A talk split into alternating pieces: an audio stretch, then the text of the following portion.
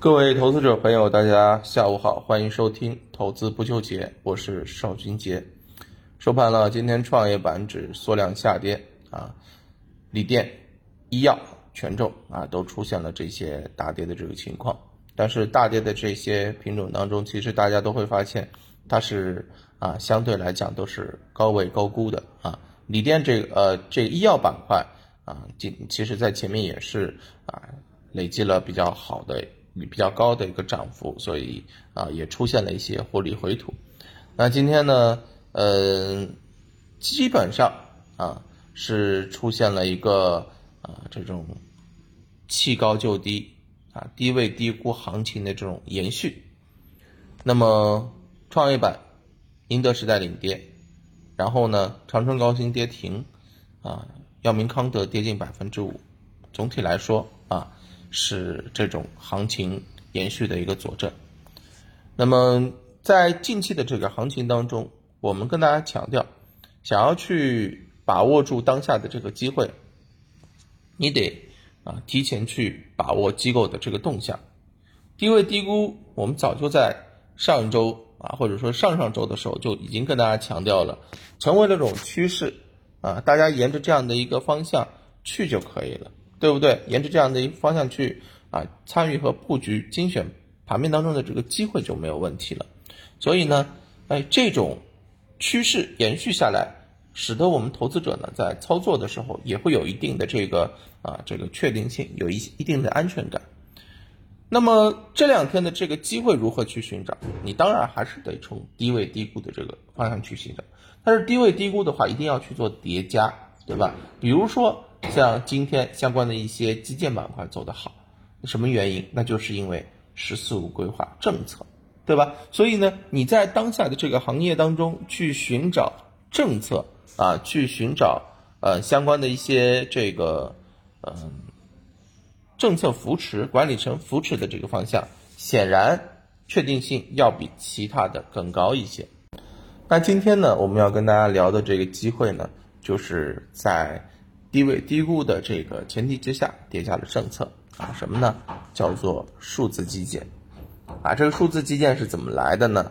它其实就是由两部分组成的啊，一个呢就是啊基建板块，还有一个呢就是数字经济板块啊，可以说是传统基建、新基建叠加了数字经济。那么这样子的一个情况啊，我们认为它的这个延续性是肯定的。是确定的，为什么这么说？我们刚刚讲到了啊，你看政策嘛，对吧？一月十八号的时候，国家发改委啊，这个召开了二零二二年的首场新闻发布会，那会上提到了什么？适度超前开展基础设施投资，这个就很有意啊意味了，对不对？那么另外一方面呢，要继续推进像交通、能源、水利啊、农业、环保、物流等传统基础建设。要加大五 G 数据中心、工业互联网等新型基础建设。那么这个呢，是我们之前跟大家讲到的绿色基建相关的一些机会。而这个东西啊，在这次会议上面又进行了一个升华和叠加，说到了要促进传统基础设施数字化改造，所以它就又跟数字经济形成了这个关联，变成了一个数字基建。那这数字基建刚刚既然讲到了有延续性，那么在后面如何去进行啊这个参与呢？其实还是得用啊这个筛选条件去一层一层的筛选。那么首先呢，我们在 A 股市场当中去做统计啊，涉及到数字基建相关领域的上市公司多不多啊？说多不多，说少也不少，一百五十来家。那么在这一百五十来家，怎么去找到我们短期可以参与的一些品种呢？我们一个个去点。首先，第一个呢，呃，你要去寻找当中的一些细分龙头啊，业绩要好一些的。因为大家也知道，现在年报行情已经开始了，虽然没有成为市场的这个主流啊主线，但是呢，很多的这个题材在资金炒作的过程当中，主力也会考虑到相关上市公司的一个基本面情况，找到里面业绩评分相对比较高的三十七家。那么在这三三十七家当中呢，我们也要考虑一个啊，这个资金的一个情况啊，主力的一个啊抱团的啊情况，呃机构抱团近十主力资金抢筹超过一亿元的啊十六家，三十七家里面找到了十六家，十六家里面低位低估这个不用说，那在低位低估当中筑底已经成功，短期有低位启动的这个迹象，短期蓄势待发的啊，最后呢给大家精选了几家上市公司。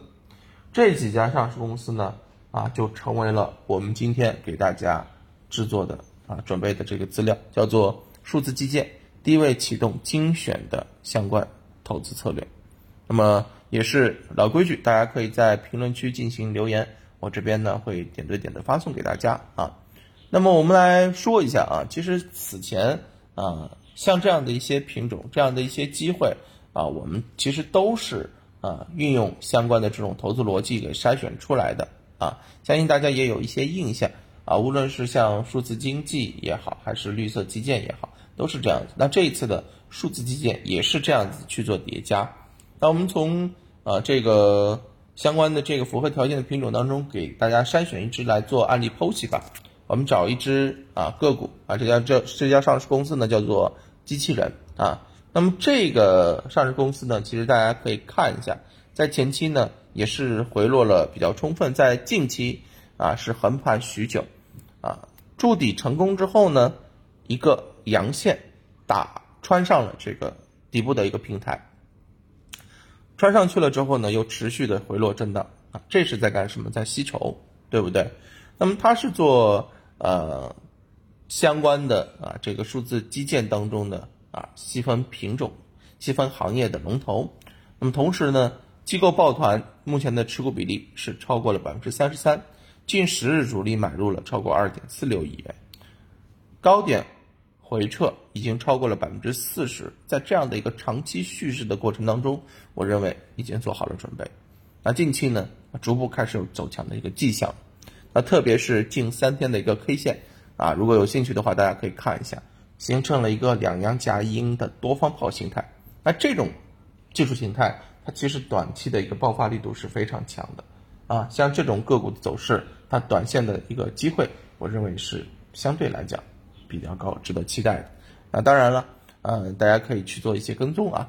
当然，这只个股呢，咱们只做案例剖析，不做分享啊，不做推荐。